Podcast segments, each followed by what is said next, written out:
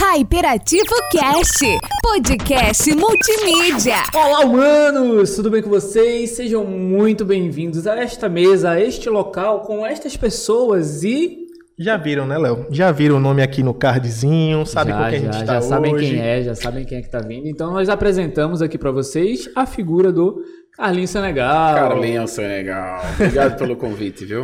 Aí, a gente que amigo? agradece, né, você ter vindo, você ter disponibilizado esse tempinho de férias. Pessoalmente, viu? Férias. Pessoalmente. Aí, imagina. Porque assim, A gente tirou ele das férias. A gente se- sempre ficou muito incomodado com isso, mas ele falou, ele foi completamente aberto a vir hoje. E a gente é honrado com essa presença dele. E se liguem que vai vir muita história boa por aí. tem muita coisa bacana por aí. E assim, a gente queria ter esse contato já fazia um tempo, Carlinhos.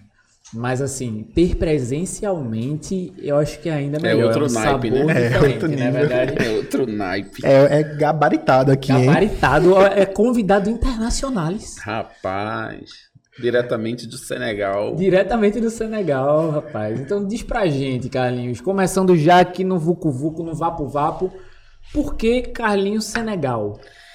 Rapaz, é... eu moro no Senegal há sete anos e meio, quase oito anos. Sério, É. eu não imaginava. É, muito tempo, nome, nem é. sabia. eu sou de Recife, né? Recife, Jaboatão, né? Enfim. E... Conterrâneo, conterrâneo. Conterrâneo. Produto da Na casa. verdade, eu me criei em Santo Aleixo. Eita! que é chamado hoje como Jaboatão Velho, né? É. Ja- Jaboatão. Na época a prefeitura ficava lá na minha cidade. Mas enfim, eu sou de Jaboatão, morei em Recife. E um, um determinado momento da minha vida, eu era empresário, Débora era gerente no Banco do Brasil, a gente vivia uma vida bacana, tranquilo. E a gente foi no Senegal tirar férias. Por que tirar férias no Senegal? Na verdade, a gente fez um curso de missões, onde a gente viu que existe uma necessidade, uma necessidade muito grande no Senegal na área da educação. Débora, além de ser trabalhar no Banco do Brasil, era professora de francês. E lá fala francês, é a língua, a língua local, a língua colonial, né? A língua do país oficial. Eu tenho até dificuldade de dizer é a língua oficial, não. É a língua colonial que se fala, né? Algumas pessoas falam. Mas Débora falava francês e alguém convidou a gente. Disse, Carlinhos, vai lá no Senegal para conhecer. De repente tu se encontra com algum projeto, alguma coisa, se encaixa. A gente foi no ano de 2010 e 2011, mais ou menos.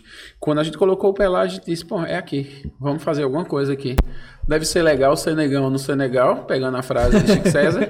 Então vamos para o Senegal. E a gente foi, a família toda, em abril de 2014. Tá, como bom recifense que defende Recife, mesmo que Recife não presta, eu tenho um monte de problema. Exatamente. A gente diz que é o maior shopping da América Latina, é a maior estrada em linha a- da América Latina, é a maior não sei o que, o maior. Eu faço isso com o Senegal também. Então, de tanto falar do Senegal, as pessoas me chamam de Carlinhos. Não mais Carlinhos Recife, agora Carlinhos Senegal. Senegal. Em Senegal, tu é chamado só de Carlinhos ou. Não, em Senegal, por incrível que pareça, eu tenho um nome senegalês. Olha Como só. é esse nome? É Wali Johnny. Isso tem um significado que tem a ver com sua característica? Como é que é feita essa, essa escolha do nome? É, o que que acontece? Eu trabalho em aldeias, né? E, e- e as aldeias, as pessoas falam língua nativas. E muitas dessas pessoas têm dificuldade de falar os nomes católicos, né? Como Carlos, João, Pedro. E elas dão um nome local para você. ok? É tipo T'Challa, É, é um né? batismo, é um batismo. Então, o Ali, o Ali Johnny foi um rei, um dos grandes reis do, do reinado de Sine Salu, desse, dessa, desse povo que eu trabalho. E eles disseram: não, a gente vai dar um nome de rei para você, para honrar você. E eu me chamo Ali Johnny. Então, as crianças me chamam de Ali, todo mundo chama. Algumas pessoas na capital me chamam de Carlos.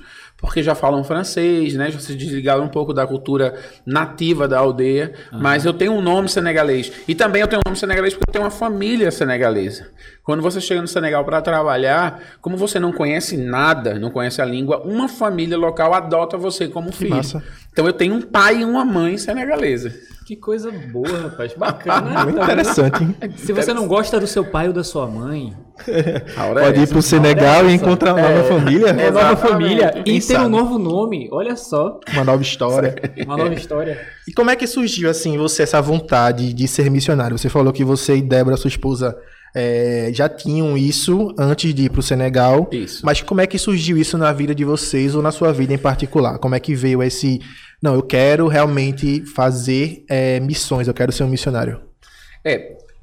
Hum, Quando eu digo nós cristãos, eu tenho até medo de dizer nós cristãos, é tanto, tanto problema com o cristianismo Sim. brasileiro, né?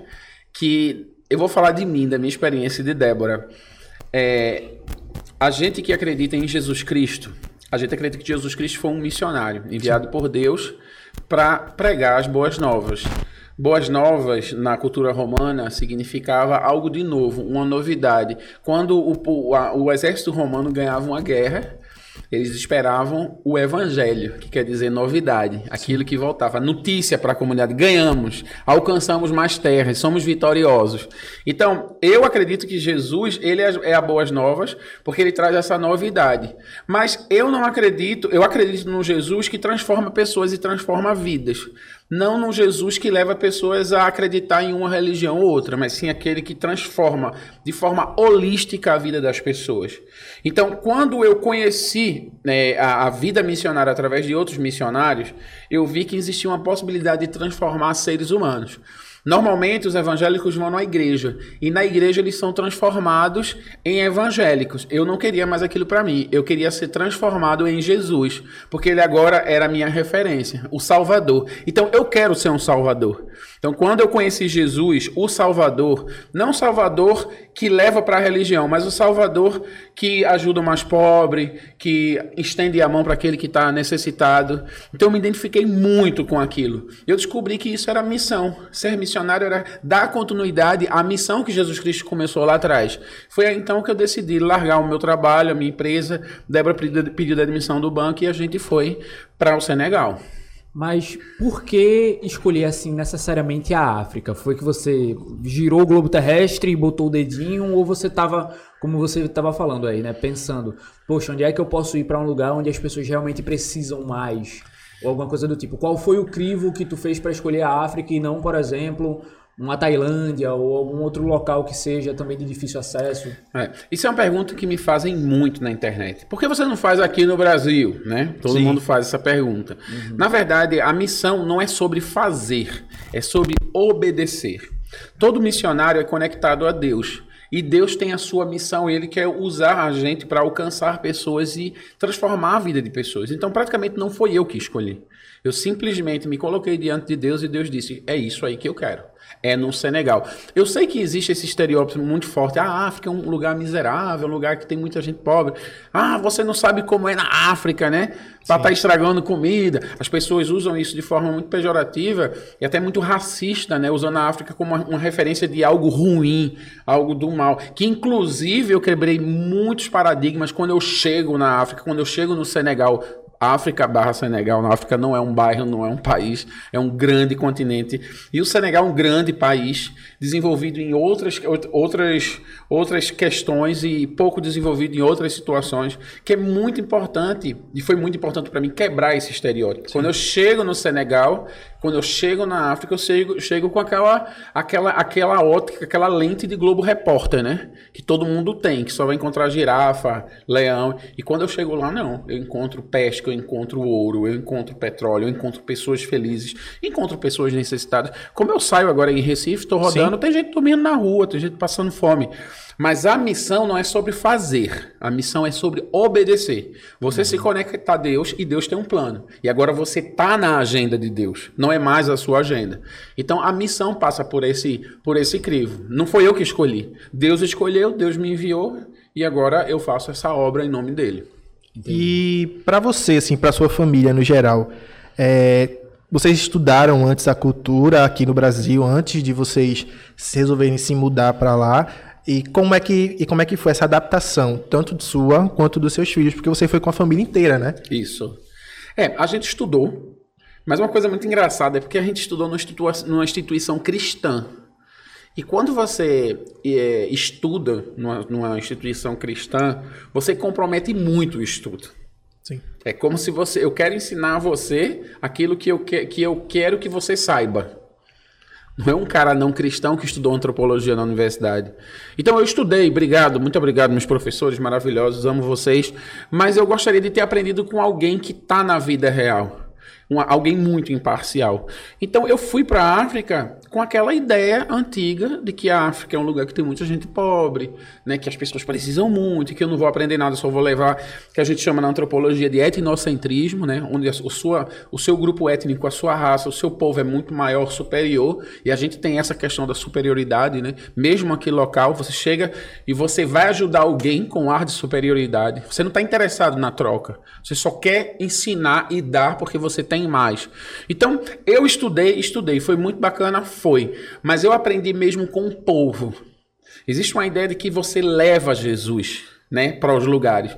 Isso é, uma, isso é uma mentira muito grande, porque ninguém leva Jesus. Jesus não cabe na nossa mente, Jesus não cabe no cristianismo, Jesus não cabe numa igreja. E o próprio rei Davi, o próprio apóstolo Paulo diz que Deus não habita dentro de templos feitos por mãos humanas. Isso é bíblico. Mas as pessoas tendem a dizer que eu vou levar. E na verdade eu encontrei Jesus lá. O Jesus que já esteve na África, um Jesus que é muito mais parecido com um africano do que com um europeu, do que com um americano. O Jesus que já estava na vida das pessoas. Então, para mim, eu, eu, sempre digo que Senegal foi, faz parte da minha conversão, faz parte do meu encontro com Deus. E eu, aquilo que eu havia estudado é uma visão da América Latina, da teologia latina, latino-americana, feita pelos americanos Sim, feita pelos uma mistura, uma eu, mistura. Eu digo sempre que a teologia latino-americana é uma laranja que começaram a chupar na Europa. Entendeu? Você vai chupando, chupando, chupando quando vê cair o bagaço aqui no Brasil. Né? Então a gente se veste como os caras, a gente fala como os caras, a gente fez, faz culto como os caras, mas na verdade, o, eu até estudei interpretação bíblica para ensinar para os africanos como é que Jesus fazia. Mas na África todo mundo faz como Jesus fazia. As pessoas dividem, as pessoas comem junto. As pessoas dançam, as pessoas comemoram, as pessoas pegam água no poço, as pessoas andam em cima de jumentos, as pessoas. Na África, no lugar onde eu trabalho, nas aldeias onde eu desenvolvo o projeto. Então, uhum. quando eu olho aquilo, eu digo: caramba, isso é muito bíblico, isso está na Bíblia. Eu não vou contextualizar nada, eu vou simplesmente olhar e aprender com o povo sobre muito amor, compaixão, dividir, repartir do pão. Então, eu aprendi com os meus professores, aprendi, mas eu aprendi muito mais com as pessoas porque Deus está nas pessoas. E a gente, eu acho que a gente abre muito mão desse aprendizado e a gente acaba querendo levar o nosso Deus sem aprender acerca do Jesus que já estava lá. Sim. Entendi. E uma coisa muito interessante que tu falou era sobre essa um pouco dessa visão que a gente tem olhando daqui, né? Vendo de fora, um pouco do que é que todo mundo já fala, né, Marcos? Sim. Mas, por exemplo, tem algumas é, coisas também que o pessoal fala sobre o seguinte: às vezes é, tem duas funções muito diferentes lá. Tem ou o cara que é muito pobre ou o cara também que é muito rico, né? Que tem a questão da África do Sul também. Isso existe, não? Ou é. É, essa mais... questão da divisão é, econômica, social uhum. lá. Como é, como é que é feito? Você, é, é, visível essa divisão? Algumas áreas são mais pobres ou não? Ou, ou, como você falou, né? A capital, o pessoal já fala um outro, um outro dialeto, um idioma francês de colônia. Uhum. E, mas nas áreas de aldeia que você trabalha, já é uma outra vivência, né? É, existe dois pontos aí importantes. O primeiro ponto é que todo lugar que foi colonizado e houve escravidão, ele se comporta da mesma forma praticamente, como se comporta o Brasil. O Brasil é um lugar que é escravizado até hoje. Existem castas distintas e pessoas que vão morrer na pobreza por terem sido escravizadas durante a vida toda e serem filhos de escravos e escravos livres, né? E a gente sabe disso, é nítido, né? Sim. Poucas pessoas se sobressaem dessa, dessas castas. Assim mesmo é no Senegal. Então existem um grupo de pessoas que negociaram com os colonizadores e essas pessoas tiveram benefícios e os filhos, os netos, a escravidão é recente, foi ontem, então o, o, cheiro do sangue derramado, do povo negro derramado, ainda está tá no ar. É muito recente. A gente paga um preço muito caro pela escravidão. O mundo paga um preço. Então, paga quem, quem, quem, quem enviou escravos, paga quem recebeu escravos, paga quem continua escravizando, porque isso afeta a economia, isso afeta a vida do povo. Então, no Senegal é da mesma forma. Tem ricos, magnatas, que negociam com os europeus. Né? A gente sabe que a Europa fabrica mais do que consome e ela escoa esse produto aonde? No continente africano. Assim como os americanos, assim como outros países potências econômicas, fabricam mais do que precisam, né? Tudo isso aqui vem de onde? Vem dos Estados Unidos. Então Sim. eles fabricam e vendem em dólar é, para gente que não fabrica, o que é impedido de fabricar por causa da concorrência econômica mundial. Uhum. Outro, outro segundo ponto que é muito importante é essa questão da pobreza, né? A leitura do que é pobreza. A leitura do que é pobreza é muito diferente. Porque você está fazendo uma leitura de pobreza segundo a sua perspectiva. Uhum. Um jovem pobre recifense é o quê? Um jovem que não tem um celular, um jovem que não tem um dinheiro para comer um lanche. Eu não sei como é que vocês medem pobreza aqui. Mas isso é uma medida norte-americana, europeia, né? Então, assim, um senegalês, quando ele, é, ele, ele diz eu sou pobre, ele não pensa em celular ou na televisão. Ele faz uma outra leitura com base na sua cultura local. O problema é que a globalização põe as pessoas é, em pé de igualdade. E isso é muito covarde. Sim. Porque o cara que está no interior de Pernambuco, ele come cuscuz com charque, com carne seca. E ele está feliz com isso. Mas se chega um cara da capital e diz, não, isso é coisa de pobre, ele vai querer deixar de fazer coisa de pobre para fazer coisa de gente rico. Mas o que é rico está matando as pessoas na capital. Né? As comidas que industrializadas e tal. Então, assim, isso dá um, isso dá um outro podcast sobre essa questão, mas é, é muito importante. É a, é a, questão da produção, né? Tipo, é, é, eu vi que você, eu vi alguns vídeos seus falando sobre a cultura e eles, cons, eles consomem aquilo, aquilo que eles plantam. Então, é um consumo da, daquilo daquela região, vamos dizer Exatamente. assim. Exatamente. Aqui, o povo vive da, sei lá, é da pesca, de subsistência. Eles plantam, pescam e comem, se casam, têm família. Isso para ele é riqueza e prosperidade. Então depende muito de quem está de quem tá contando a história. É o leão que conta, é o caçador que conta. Se o caçador é muito forte e tem, e tem mais seguidores no Instagram, ele vai ter razão. A história dele vira a verdadeira história. Como quem descobriu o Brasil que descobriu nada, que ninguém descobre o Brasil. O Brasil tinha gente, tinha brasileiro já aqui. Então, é essa, nessas perspectivas que a gente está explicando as coisas que mudam a história. Né? Com certeza. E assim, a, a gente viu muito também é, que o que é falado quando um, uma pessoa de uma cultura, você falou assim, que você aprendeu, é, estudou um pouco sobre a cultura, mas sobre uma ótica de quem já tinha colonizado, vamos dizer assim. E é, quando você chega lá, você se deparou com outras culturas, com outro, um outro aspecto completamente diferente daquilo que você viu. Você acha que a missão e o missionário, não, não generalizando, mas já generalizando, uhum. é, eles acabam com um pouco com a cultura local? A missão como é feita, sei lá, do Ocidente? É, toda influência externa, ela afeta a cultura local, missionário ou não toda cultura que sai de um lugar para o outro, ela acaba afetando a, a cultura local. Isso, só que as culturas elas se movem, isso é inevitável. Os africanos, os mouros, invadiram o sul da Europa um dia, Sim. né?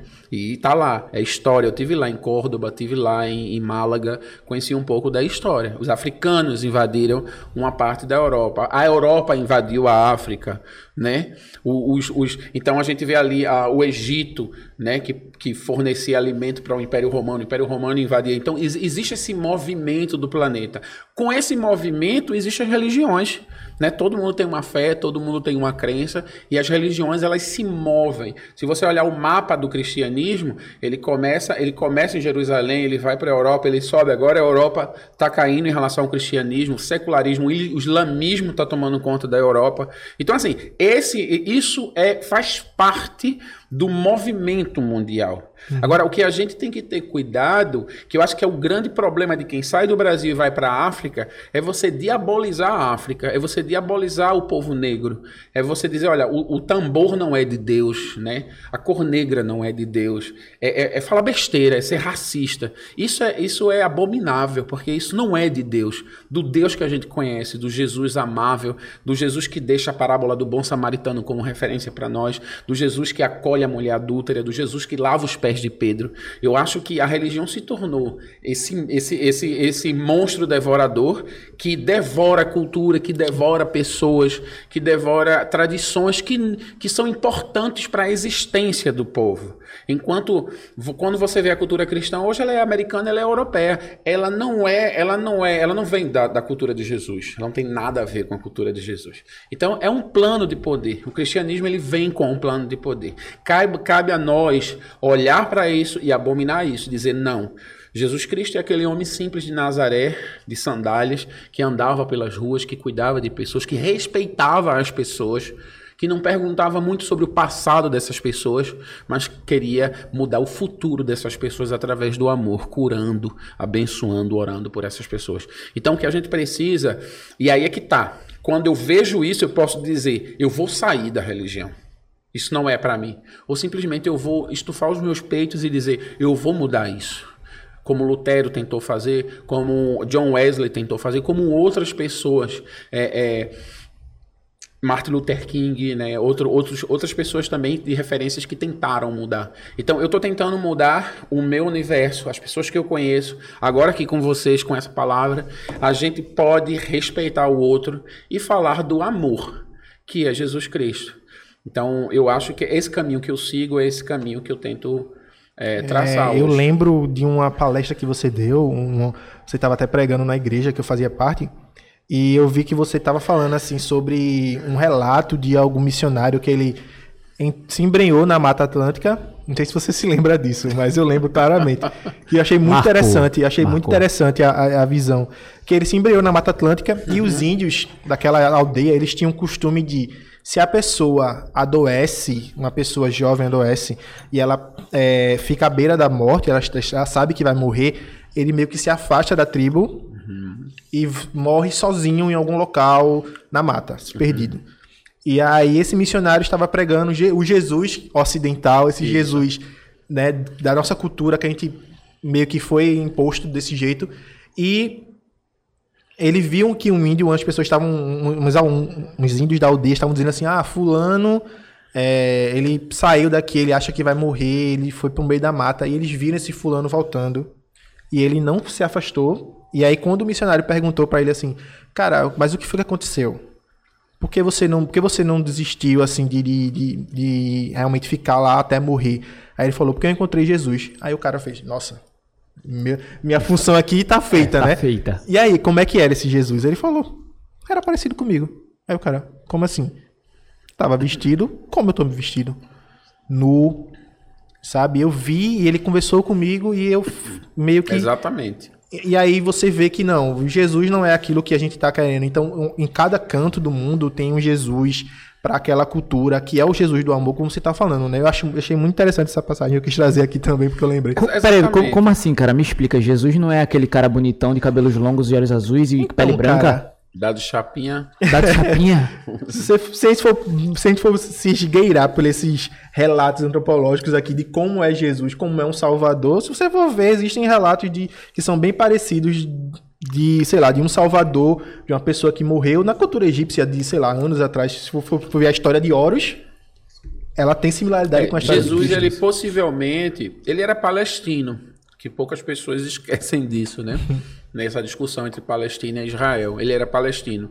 Se ele era palestino, ele, era, ele tinha uma pele muito, muito escura, muito queimada do sol, muito morena. E o cabelo crespo, o nariz grandão, um pouco árabe, né? Estilo árabe.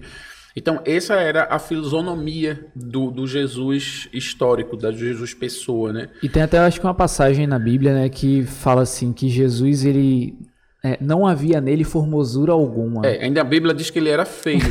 Isso é uma verdade. E a, turma, assim, e a galera cara, eu sou mais de... próximo de Jesus do que eu, do que eu. Exatamente. A gente se parece com Jesus porque a gente é feio. Tá vendo aí? Você que é bonito, oh, desculpa, mas... Foi mal. Não, isso, é, isso é extremamente importante porque o Jesus histórico, ele é pouco estudado. Porque, na verdade, o Ocidente... E eu sei que isso é uma expressão muito errada ao Ocidente, porque tem a África Ocidental... Mas o Ocidente, a América, as Américas e a Europa vem de um Jesus solução de problemas. Um Jesus medicamento, né? Tá com dor de cabeça, toma Jesus. Quer um carro, pega Jesus. Quer, né? Sim. Enquanto o Esse mediatismo, né? Exatamente. É. é porque, na verdade, é, existe um plano de poder na religião. A religião, ela quer crescer, ela quer ter poder, ela quer o Estado.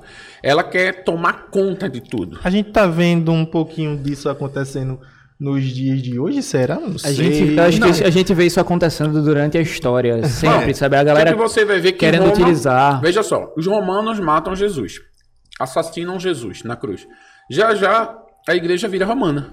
Tipo, a a- o povo que matou Jesus aceita Jesus e usa Jesus como força. Então, você vê, ah, os, os navios chegaram na África e eles, nego- eles negociavam, compravam homens ou pegavam homens, escravizavam homens em nome de Jesus. Então você vê que Jesus, nesse momento, ele passa a ser uma, um- um- Uma força, né? Exatamente, uma, forma de- uma força de Estado. Vamos lá. Na época de Jesus existia isso? Não. Jesus não se meteu com política, Jesus não se meteu com a questão. Porque o reino dele, ele disse, não é desse mundo. Mas a gente, nós seres humanos, a gente quer usar Jesus para ter poder. O Jesus de guerra, o Deus de guerra, o Deus de Israel, o Deus de Jacó. o Deus... Então você, o exército de Deus, você chega até a imaginar Jesus fardado de fuzil. Mas Jesus é aquele cara que diz para Simão: guarda a faca, não corta a orelha do cara. Cola a orelha E do ele cara pega a orelha do cara e cola. Então, ele é esse cara que não é desse universo. Agora, claro, todo Jesus, todo líder religioso, ele passa pela ótica humana. Sim. Né? Bom, eu aceitei Jesus. Aí eu sou Carlinhos que veio da- do candomblé, que veio do catolicismo. Então, esse Jesus ele vai passar por esse caminho. Isso a antropologia explica. Por quê? Porque você é forjado em outras religiões, em outras culturas. Então, a sua teologia, você já tinha teologia antes de Jesus, você já interpretava Deus, você já via Deus do seu jeito. Então, é muito importante que o brasileiro, ele é forjado escravizando pessoas, matando pessoas. O Brasil é um, é um país extremamente violento, de guerras, de problemas, entendeu? Onde pessoas negras foram mortas, índios foram mortos. O Brasil não é um país tranquilo, como se prega por aí.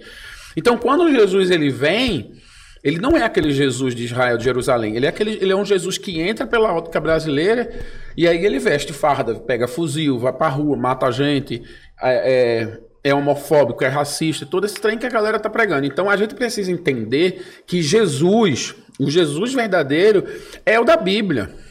Só que você precisa entender que a Bíblia não vai dizer o que você quer ouvir. A Bíblia não vai dizer o que você está precisando ouvir. A palavra vai falar aquilo que ela é, é a história de Jesus. E ela vai confrontar você. E aí você vai ter que se relacionar com um Jesus que diz: pede perdão, pô.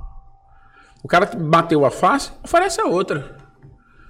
É, o, o, o que dá mais é aquele que. O que deu menos é aquele que deu mais. Né? O, o, o menor será o maior. E, e tudo nessas. Essa é a ideia de Jesus, fazer com que você se diminua, que você seja mais humilde, que você seja mais simples, que você divida aquilo que você tem, ok? Que você não seja tão ambicioso na- nas coisas materiais, mas valorize mais a família, as pessoas, os amigos, o seu tempo. Mas aí tudo passa pela sua leitura. Nós, seres humanos, a gente tem uma tendência a usar o conhecimento como uma arma de poder. Você não estuda medicina para ser médico, você estuda medicina para ser para ter poder. Você estuda direito não para ser um bom advogado, é para ter poder. O brasileiro ele gosta de ter poder, porque ele precisa dessa autoafirmação. Ele tem um problema de autoestima muito grande, baixa. Então eu estudo para mostrar para a rua, né? É. Né? Não, você, você chega na Europa, em Paris, eu tive em Paris um dia desse, você chega em Paris, você vê um parisiense que ganha bem, ok? Estudou em Sorbonne, vive bem, andando de patinete. Quando você vê um cara de carro, no Land Rover em Paris, ou é um brasileiro, ou é um africano, é alguém que tem um, um- problema de, auto, de, de autoconfiança, de autoafirmação. Porque o cara que não precisa disso, ele simplesmente anda pelas ruas e vive a vida dele. Então você chega aqui no Brasil, você encontra um Brasil que tem esse problema. A classe média brasileira tem esse problema. Estava andando no shopping agora, todo mundo com marquinhas. Aí a gente sabe que todo mundo tá ferrado de grana. Sim. Aí todo mundo tá se escondendo atrás de roupa. Né? Todo mundo tá se escondendo atrás de relógio, atrás de carro na garagem. Entendeu? Então eu acho que o Brasil tem esse problema e precisa resolver isso. E se satisfazer com o que tem. Então isso vai para a religião. E quando vai para a religião, a gente altera o DNA de Jesus. Alterando o DNA de Jesus ferra tudo, porque você está adorando aos domingos um Jesus que não é Jesus, um Jesus que não salva. Incrível. E assim. Pesado, é, pesado, pesado. A gente vai sair um pouquinho dessa parte mais religiosa, porque senão isso aqui dá um podcast à parte. É, aí marca outro de empreendedorismo social. Me diz uma coisa, Carlinhos. É, voltando um pouco para aquilo que tu estava falando sobre ser missionário em si, sobre a missão, né? Sobre o I, sobre o ID. Todo mundo pode ser missionário ou é só uma galera? seleto. Eu sou, só, eu, eu sou escolhido. É, como Eu é que é feito essa. essa Como é que é esse? Essa triagem, né? É, Como é isso. que Deus faz a... Esse filtro. É engraçado, isso é uma pergunta legal. Tem um, um pastor presbiteriano, Spurgeon, o nome dele, ele diz... Como é? Peraí, como é? e- Espo- é. Eu vou falar com... Eu, vou falar com... É, Chama de- vamos chamar de. Bob, Spurgeon. Spurgeon, tá. Reverendo Spurgeon morreu já há muito tempo. Ele é um pastor presbiteriano. Ele dizia: ou você é um missionário ou você é um impostor. Então, todo mundo é missionário. Todo mundo que aceita Cristo, ele faz parte da missão de Cristo. Porque a ideia de Cristo não é a ideia de religião. Jesus é o fim da religião. Jesus é o fim da religião. Religião quer dizer é, religare, do latim, aquele que liga né, a Deus. Então, ele é o caminho de volta para Deus. Ele é o único caminho de volta para Deus. Então, nele acaba. Não existe mais religião. Loucura, isso que eu estou dizendo. Mas é uma verdade. Ele é o fim da religião. Então, ele começa uma missão de resgate. Essa missão de resgate não é uma missão de trazer para a religião. O reino de Deus não é a religião. O reino de Deus é Jesus, que ele é o rei. Mas um rei que é o mais simples de todos os reis. Então, a gente, quando entra nessa conexão, entra nesse reino, a gente vai às ruas para chamar as pessoas. Vem fazer parte desse reino, onde existe um rei que não é opressor, onde existe um rei que não oprime, que não humilha, que não cobra impostos altíssimos, como era cobrado na época de Roma. Um Deus que não bate, um Deus que não ofende, um Deus que lava os nossos pés, um Deus que se coloca no nosso lugar. Então, quando você é cristão ou cristã, você entra nessa pauta, você entra nessa agenda. Eu sei que parece novo isso, né, pra gente aqui, mas esse é o cristianismo. Existe um rei, existe um evangelho, uma novidade, ele é o rei, mas não é comparado aos reis desse mundo, porque ele mesmo disse: "O meu reinado não é desse mundo". Então, a gente, na verdade, e aí que você cria um cargo, né? Missionário, pastor, bispo, tudo isso. Tudo isso é para ter salário, sei lá, para aumentar o dinheiro das pessoas, não sei. Porque assim, era para todo mundo ser menor do que Jesus. Ou, ou, ou, ou como Jesus foi. Entendeu? Então, todo cristão é um missionário. Se não é, é um impostor. Tem que, tem que levar também, né? Falar daquilo que tem, vive, tem né? Que, é, não, tem que viver. É, é, acho que é um texto de Mateus 11 que diz assim: João Batista envia os discípulos até Jesus e os discípulos perguntam. João Batista estava preso, né, antes de ser decapitado, e ele diz: Jesus. João Batista mandou perguntar se você de fato é o Messias. E Jesus disse: Diga a João sobre aquilo que vocês estão vendo e ouvindo. Jesus não disse que ele era o Messias. Ele não afirmou. Só diga ele o que vocês estão vendo. Os coxos andam, os cegos veem. Aos pobres é pregado o evangelho. Ou seja, o evangelho, ele não é pregado com a boca, ele é pregado com a vida. Contra fatos, não há argumentos. Se você está num país onde 86% das pessoas são cristãs e, e as, as mulheres é, um, é o quinto país que mais mata mulher no mundo, não existe cristianismo, não existe evangelho, existe a religião. Sim. Porque contra fatos não há argumento. Porque onde Jesus está, os coxos andam, os cegos veem. Aos pobres é pregado o evangelho. Então, por isso, há- existem muitos evangélicos e poucos missionários. E assim, falando um pouquinho agora dos projetos que você desenvolveu lá no Senegal. É, você já foi com essa visão de ser um empreendedor social ou meio que isso foi mudando de acordo com a sua vivência, de acordo com o que Voltando você... para a pauta, né? É, voltando para a pauta. É, o que aconteceu? Eu estava falando isso hoje numa empresa farmacêutica, dei, um, dei uma palavra lá, a gente falando sobre sair da zona de conforto.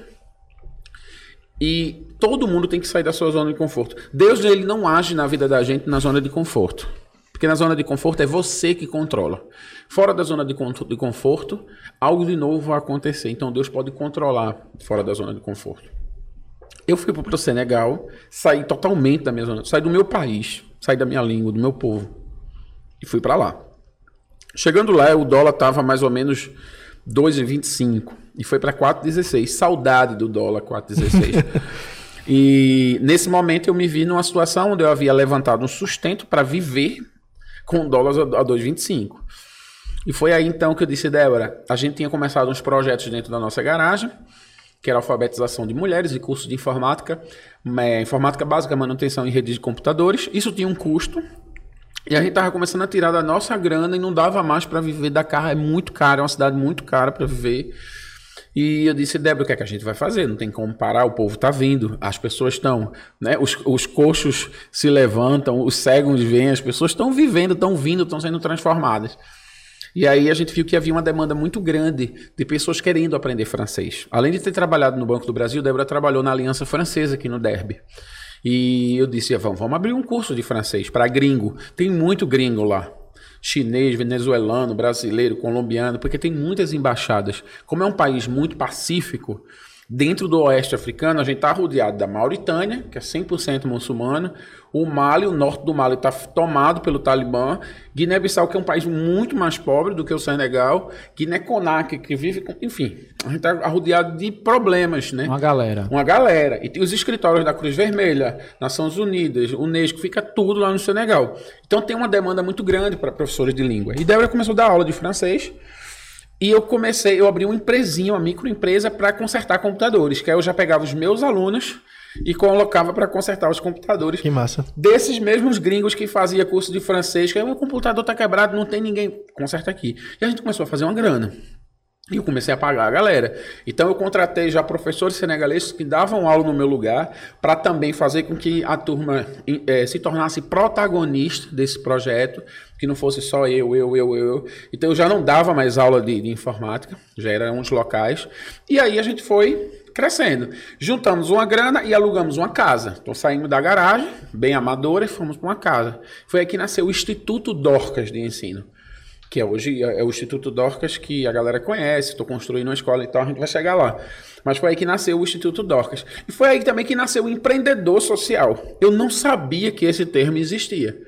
Eu acho que em 2016, 2017 eu recebi um cara chamado Fábio Silva, Fabinho é o criador do Porto Social aqui em Recife, que é a maior incubadora de projetos sociais da América, da América Latina, do Transforma Brasil também, então, que é o maior marketplace de, de, de, trabalho social, né? de ofertas de emprego social. E a gente começou. Quando ele chegou lá, ele disse: Carlinhos, isso tem um nome, cara. Eu disse: Que nome, meu irmão? Estou fazendo minhas correrias aqui para poder pagar as contas. disse, Não, isso é empreendedorismo social. Você é o um empreendedor social. E foi aí então que eu me dei conta que isso era uma profissão. Eu comecei a investir mais nisso. Fiz um MBA em gestão de projetos, ampliei o curso de informática. A gente já formou hoje mais de 150 alunos, formados pelos próprios senegaleses que eram alunos se tornaram professores. E o curso de francês de Débora bombando, a gente fazendo grana para investir e reinvestir no projeto. E nesse momento em que o projeto estava caminhando sozinho, eu comecei a visitar uma aldeia a 130 quilômetros de Dakar. Comecei a visitar essa aldeia, já é um povo diferente, que é esse povo que me deu o nome de Wali Johnny, se chama Seré. É um povo que tem em cerca de 1 milhão e 400 é, é, pessoas dentro desse povo. E aí eu comecei a visitar, a frequentar, a ajudar um pastor que lá trabalhava. E esse pastor, ele, ele trabalhava em cinco igrejas, ele já tinha mais ou menos uns 65 anos na época, bem cansadinho, a gente trabalhou junto. E eu me deparei com uma criança dizendo: Tio, eu não vou mais na escola porque a escola fica a 7 quilômetros da minha casa. Eu vou e volto da 14 km e é muito cansativo. A escola não tem merenda. É, é, é, um, é, é, é muito longe. Eu tô, eu tô aqui no Senegal. É, é, se você olhar no mapa, você vai ver que é, o deserto do Saara acaba onde a escola está. Então era muito desértica, muito seca, de muita areia do deserto. Faz muito calor. E aí eu disse: caramba, cara, vamos construir uma escola, velho. Vamos fazer uma escola. Mas eu não sou pedagogo, eu não sou pedreiro. Então aí tem aquela ideia, vamos juntar gente, vamos fazer vídeo na internet. Eu tinha um- um- uma grana pessoal, minha e de Débora, da minha esposa, comprei um terreno, peguei o celular, fiz os stories, disse, galera, tô aqui, quero construir uma escola, a história do menino é essa, e hoje a gente está finalizando a primeira etapa da escola, no valor de 750 mil reais para 150 alunos. Em junho, julho de 2022, a gente vai terminar para 400 crianças total. Então, eu peguei todo esse projeto de informática, de tudo, coloquei dentro de uma só estrutura. No meio do caminho, surgiram, surgiu um elemento surpresa, que eu tinha a garagem vazia e eu pensei, caramba, vai ser uma escola, eu preciso de nutrir as crianças, eu preciso desenvolver um projeto de nutrição. Eu percebi que as crianças tinham problemas, porque andava muito, comia pouco, né? O cabelo, eles são muito negros, a etnia mais negra da África, os serés, tá entre as etnias mais negras da África.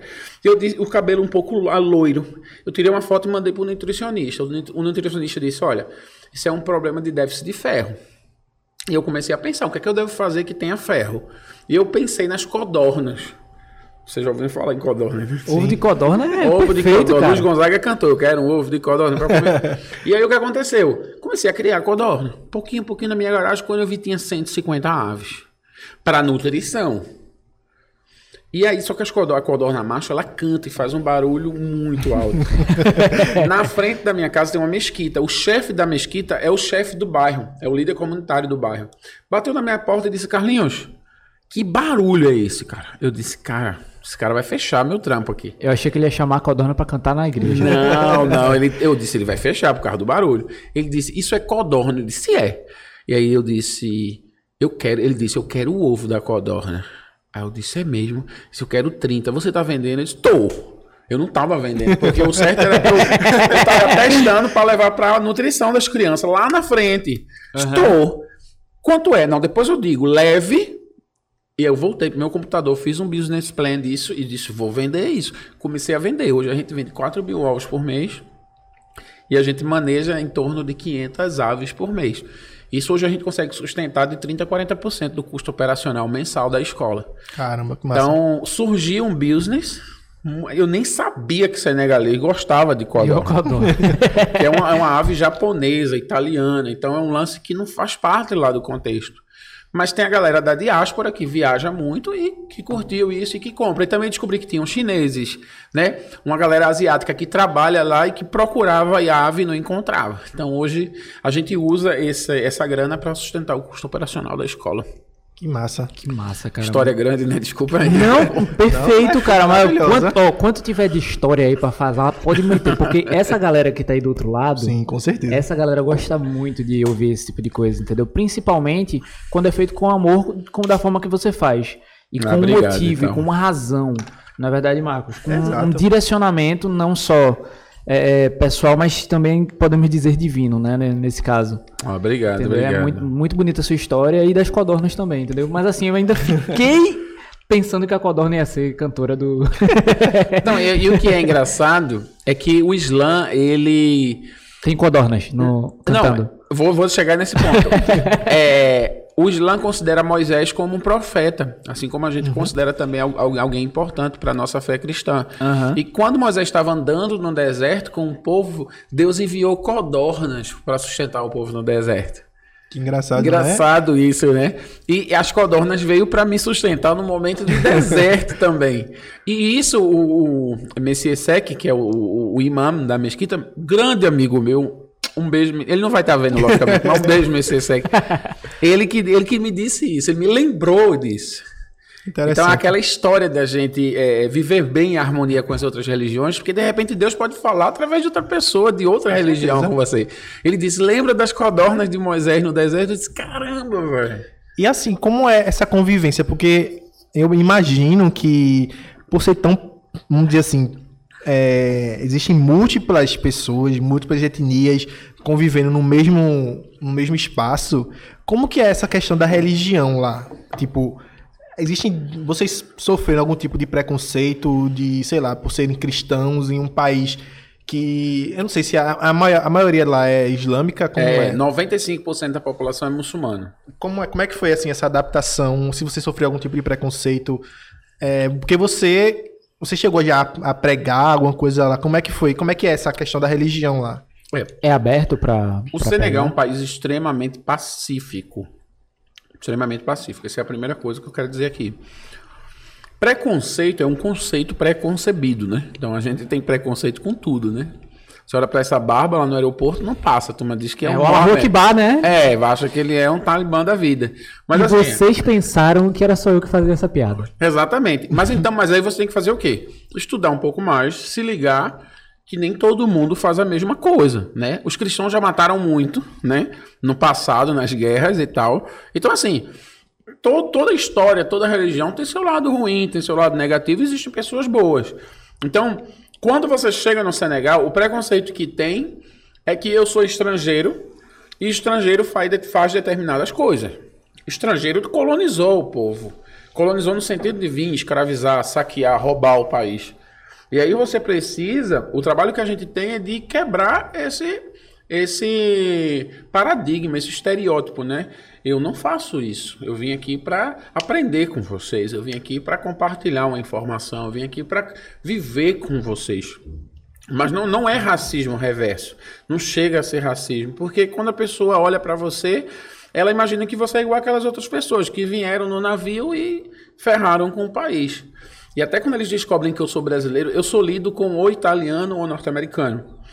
Mas quando eles sabem que eu sou brasileiro, o brasileiro é bem visto, é bem recebido em qualquer lugar do mundo. Por conta do futebol, por conta também da negritude, dessa mistura que a gente tem no nosso país. Então, assim, quando eles descobrem que eu sou brasileiro, acabou, velho. Você vai levar uma rajada de jogador de futebol assim.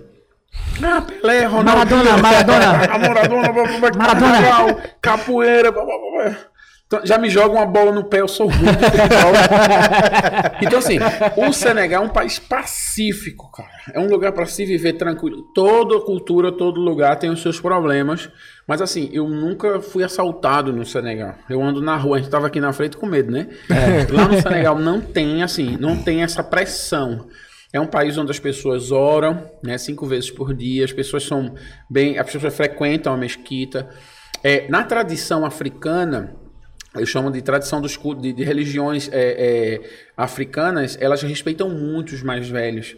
Elas respeitam muito bem o tempo, as pessoas, que é uma das coisas que eu aprendi na África, aprendi no Senegal. É respeitar pessoas mais velhas. Aprendi isso com minha mãe. Mas com o dia, a dia, o dia a dia de Recife, a gente vai ficando mais mal educado. Lá não, as pessoas são muito educadas. Eu entro aqui, eu entrei aqui no shopping, dei bom dia, a pessoa não me respondeu. Você segura a porta, a pessoa passa e não dá obrigado. No Senegal isso nunca aconteceria. Você está num ambiente de banco, alguém chega, assalam aleikum, aleikum salam, que é o cumprimento islâmico. Todo mundo responde, todo mundo. Então, assim, existe essa questão do respeito. O senegalês é muito educado, é muito respeitoso. Com os mais velhos, chega um mais velho, todo mundo levanta. Então, assim, eu acho claro, se você é minoria, no- no- dentro de uma grande maioria, você precisa respeitar as pessoas, porque você é minoria. Mas eu nunca fui é, é, abusado, eu nunca fui desrespeitado por acreditar em Jesus dentro da cultura muçulmana senegalesa. Pelo contrário, as pessoas me recebem bem.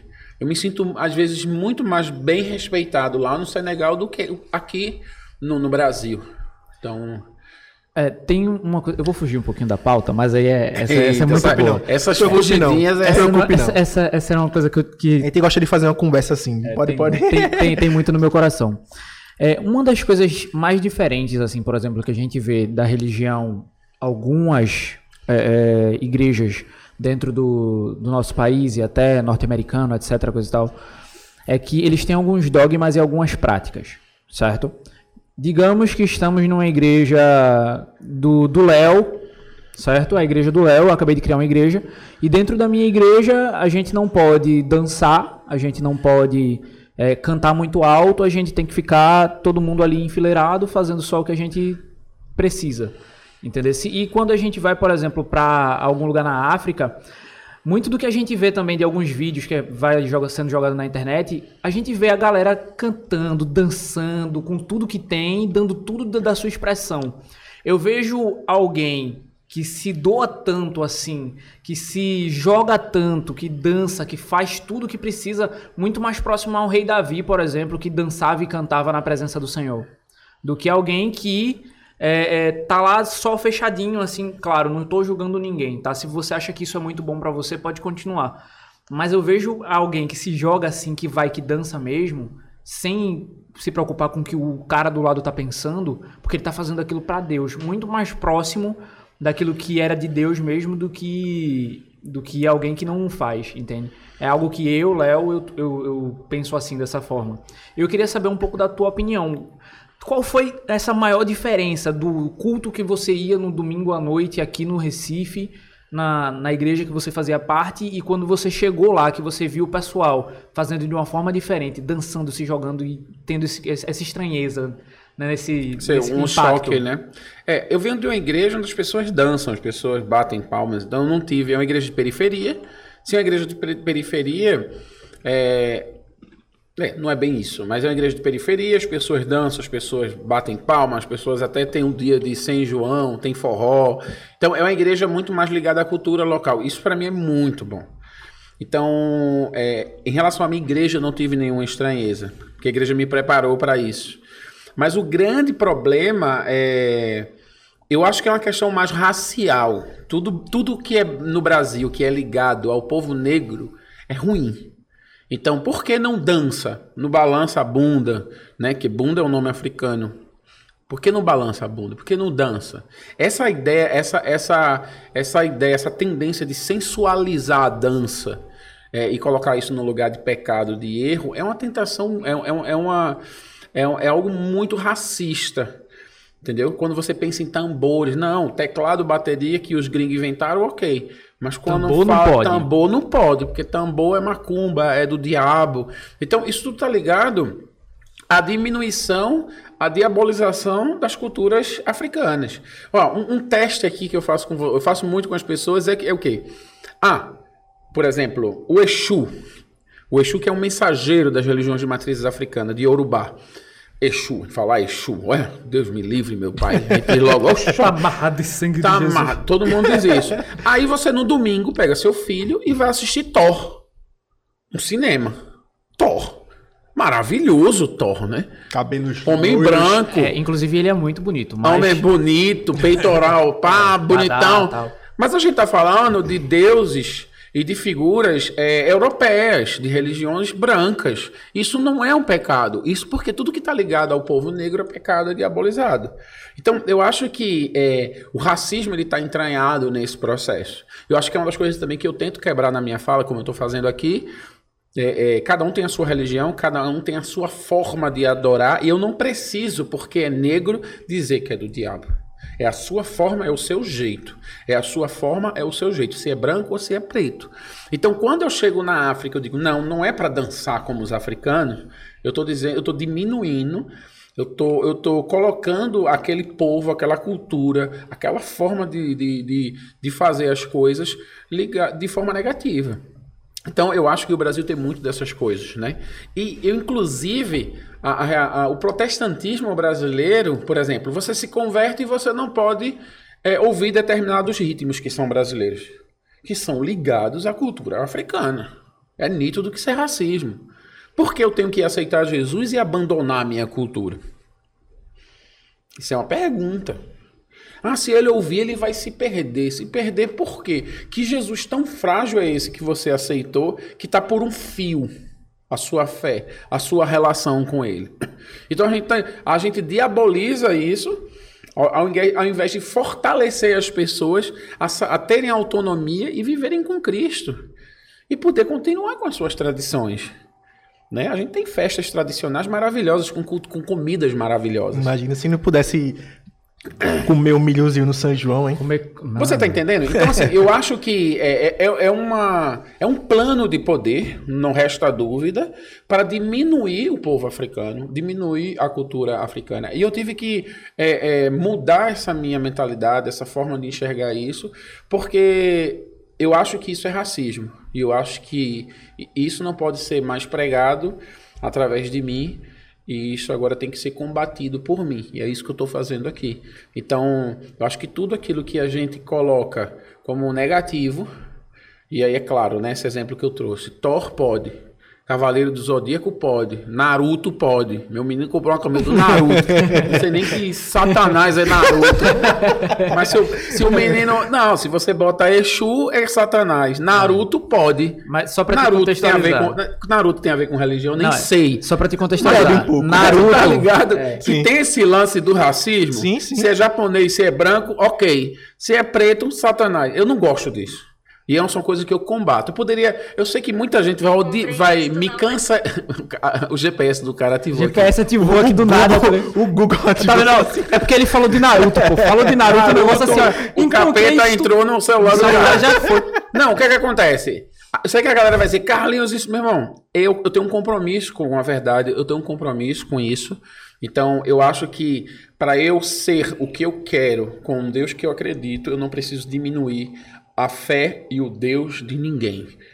Eu acho que é isso que tem que ser feito para que se haja paz no mundo entre as religiões. Perfeito, cara, perfeito. E assim, a gente teve alguns relatos, algumas coisas que aconteceram aqui e que estão acontecendo ainda. Por exemplo, é, uma ministra, eu não lembro agora o nome dela, estava atacando um padre, né? Porque é o padre Lancelotti. Não, a sei se você deputada. Janaína Pascoal. eu tô Isso, fora, você- mas eu me Tá- ligo. tá- eu tá o ligado. jornal, viu?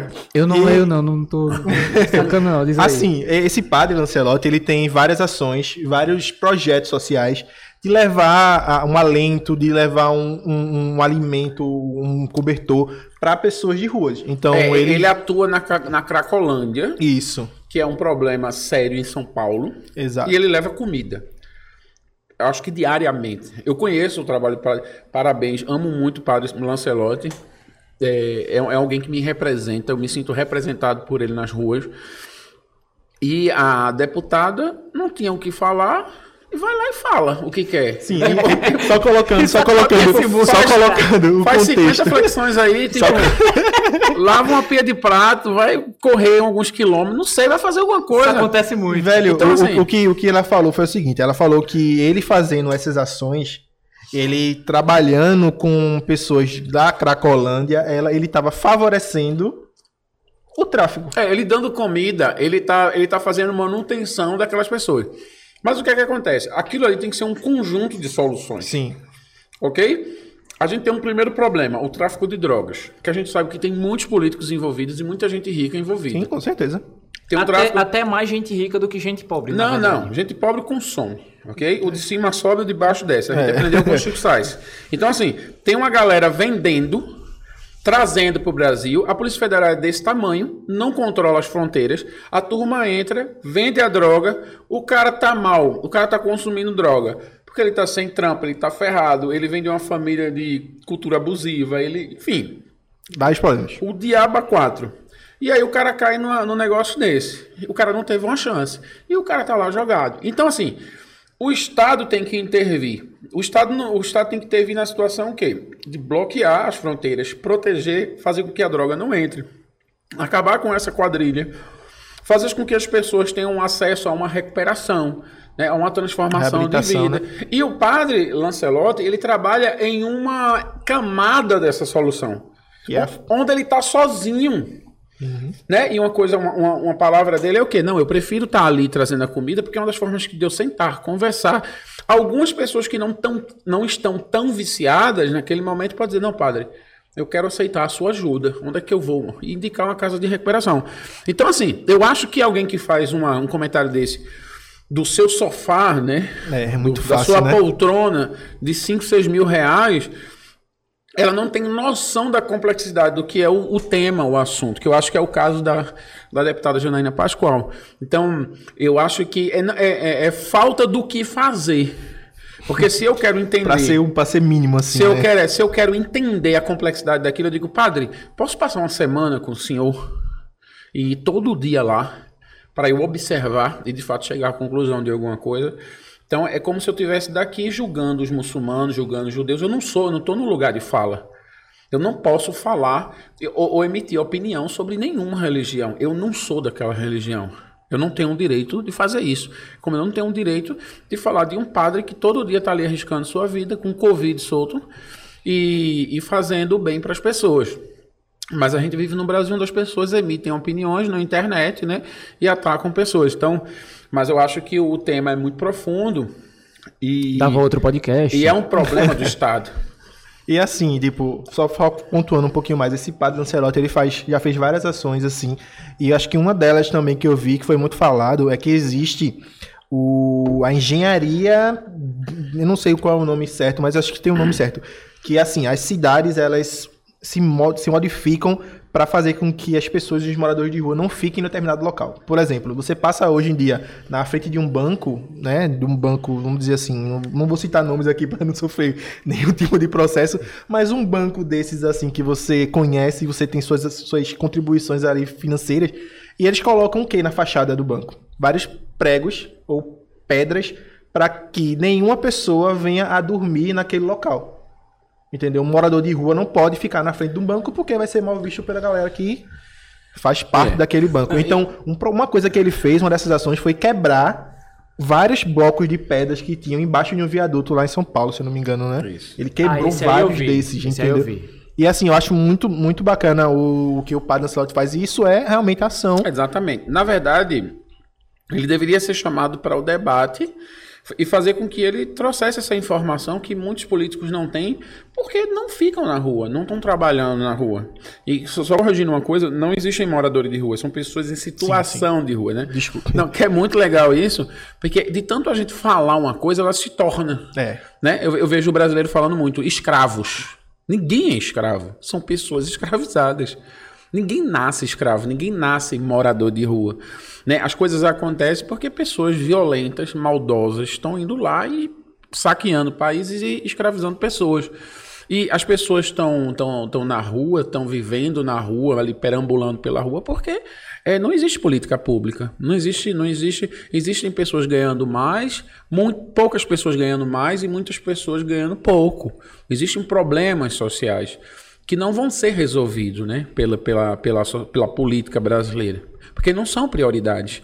Então, só, só trazendo essa, essa, essa correção, e é muito importante isso, para não virar né, escravo, morador de rua. É muito importante isso. Mas, enfim, vamos tocar o barco, né? Vamos. E assim, pra gente ir chegando perto assim um pouquinho do final Já, desse. meu querido, passou quanto Já. tempo até agora? Rapaz, já passou uma hora, uma hora e pouquinho. Já mais de uma hora, tô acreditando não.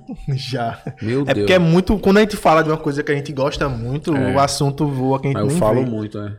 Mas assim, eu queria falando um pouquinho, a gente sempre faz essa pergunta falando um pouquinho sobre futuro, sobre sonhos. A gente gravou um podcast sobre sonhos que a gente tá devendo vocês, Está, está. Inclusive Calma. tá muito legal, muito, muito Sim. bacana também. mas a gente vai lançar. E eu queria fazer uma pergunta pra você assim sobre o futuro. Qual é o seu maior sonho hoje? Você visualiza assim para o seu projeto, para o que você está fazendo enquanto empreendedor social lá no Senegal? Ou você tem algum, alguns outros planos, alguns outros sonhos? É engraçado, porque o meu sonho está sendo realizado hoje, né? Que é construir essa escola. Ah, eu pensei que era estar aqui no Hyperativo. Eita, também. Esse sonho aí é um pouquinho assim bem É, é, o meu sonho era construir uma escola. E eu tô terminando a escola. Então posso morrer, né? Tá brincando. ainda não, ainda não, Planta ainda uma não. árvore, escrever um livro. Tudo isso eu fiz. Fa- Falta escrever o livro, vou escrever agora, primeiro semestre. Que é o livro de todas essas histórias. Vou colocar no livro. Falta e a gente escrever vai, um a gente livro. vai divulgar aqui hein, no Com Hype. certeza. Falta escrever um livro enquanto planta uma árvore, enquanto constrói uma escola. Eita, então vou ter que construir outras escolas. É, Exatamente, entendeu? Tem Não, o meu sonho, o meu sonho, ele não é concluir algo. O meu sonho é estar onde eu estou. Eu sou feliz. Eu estou bem onde eu estou. Porque é, é muito bom quando a gente se encontra. Eu, eu vivi, eu vivi numa comunidade muito pobre. Eu sou filho de empregada doméstica, que era empregada doméstica, né? Enfim, vivi como metade das crianças desse país vive, né? Em situação difícil. Então, o meu sonho era isso, é estar no lugar onde aquilo que eu fizesse, aonde eu colocasse a minha mão, transformasse a vida de outras pessoas, assim como a minha vida foi transformada. Então, eu posso fazer uma escola, um projeto de um milhão, como eu posso simplesmente apertar a mão de alguém ou dizer, olha, Jesus te ama. Isso é, tem a mesma importância. Os seres humanos ele tem a capacidade de, de colocar os seus sonhos em coisas grandes, né? Coisas grandiosas. Mas eu acho que o sonho ele pode ser uma, um simples gesto de amor. Né? Então, eu, eu realizei o meu sonho. É estar onde eu estou, é ser Carlinhos Senegal. é transformar a minha vida, não só não só ser uma pessoa que pensa em si mesmo e que come e vai no banheiro, mas ter alguém que transforma a vida de alguém. Eu, uma- eu me dei conta disso quando Mohamed bateu na minha porta, um ex-aluno que havia perdido toda a família e ele fez o curso comigo e logo depois do curso ele, fech, ele fechou um contrato com a embaixada da África do Sul lá no Senegal. E ele começou a ganhar um dinheiro. Ele, ele chegou pra mim e disse: Eu comecei a trabalhar, papai. Ele me chama de papai. Já um cara da minha idade, né? Mas ele é, respeitosamente e carinhosamente me chama de papai. Ele disse: Eu agora como três vezes por dia, graças a você. Caramba. Então eu realizei o meu sonho nesse momento. Porque a minha vida tem, faz sentido. Então eu acho que, independente do que eu faço, é, o meu sonho se realizou. Muito massa. Em Mohamed. Em outras vidas também, né? É. Sem Mohamed é só o, Um- o um- ícone, né? o representante de todos os Mohamedes, todos os Jesus, todos os Pedros que Deus vai colocar na minha vida. Massa. E aí, Leozito, tem mais alguma pergunta? Vai chorar, cara? Dê minha cara.